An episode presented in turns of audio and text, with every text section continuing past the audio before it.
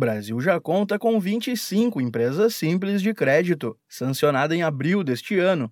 A lei que regulamenta a atividade abre espaço para que micro e pequenos negócios acessem recursos de forma menos burocrática e fora de instituições bancárias.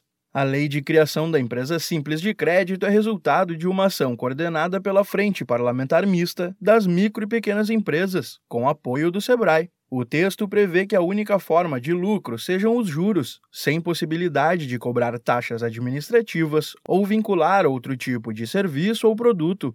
Com a abertura desse mercado, os pequenos negócios devem receber cerca de 20 bilhões de reais a cada ano. Somadas, as 25 empresas totalizaram capital de 12 milhões de reais. O estado de São Paulo lidera o ranking, com quase metade das empresas abertas logo no primeiro mês.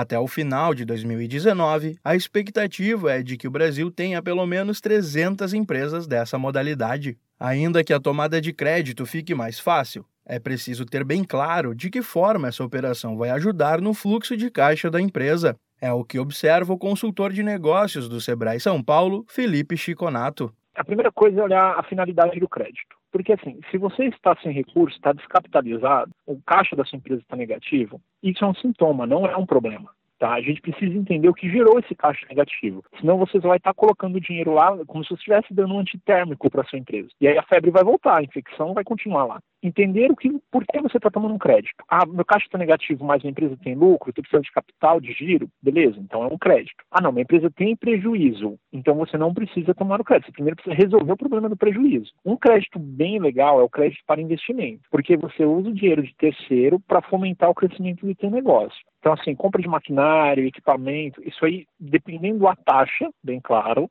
é interessante o crédito de investimento. Em pesquisa realizada pelo Sebrae em 2018, mais da metade dos empresários apontou a redução dos juros como a principal medida para melhorar a tomada de crédito. Com a livre concorrência, a principal vantagem para o empreendedor que recorrer a essa nova possibilidade deve ser exatamente esta. Além de orientar o acesso a financiamento ou empréstimo, o Sebrae auxilia também aqueles que pretendem abrir uma empresa simples de crédito. Da Padrinho Conteúdo para a agência Sebrae de Notícias, Pedro Pereira.